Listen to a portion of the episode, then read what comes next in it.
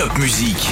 La Minute Sport du Barin. La Six Strasbourg piétine toujours en championnat malgré un match à haute intensité dimanche dernier dans un Rhenus à guichet fermé. Les basketteurs strasbourgeois se sont inclinés face à Monaco 87 à 75. 7 matchs de Betclic Elite joués, une victoire et 6 défaites. Strasbourg se retrouve avant-dernier du championnat.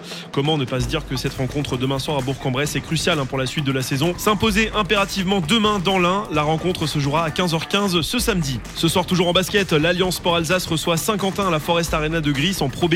L'ambiance y est toujours chaude et elle devra l'être encore plus ce soir pour la réception d'une belle équipe picarde. ASA Saint-Quentin, c'est ce soir 20h à la Forest Arena de Gris.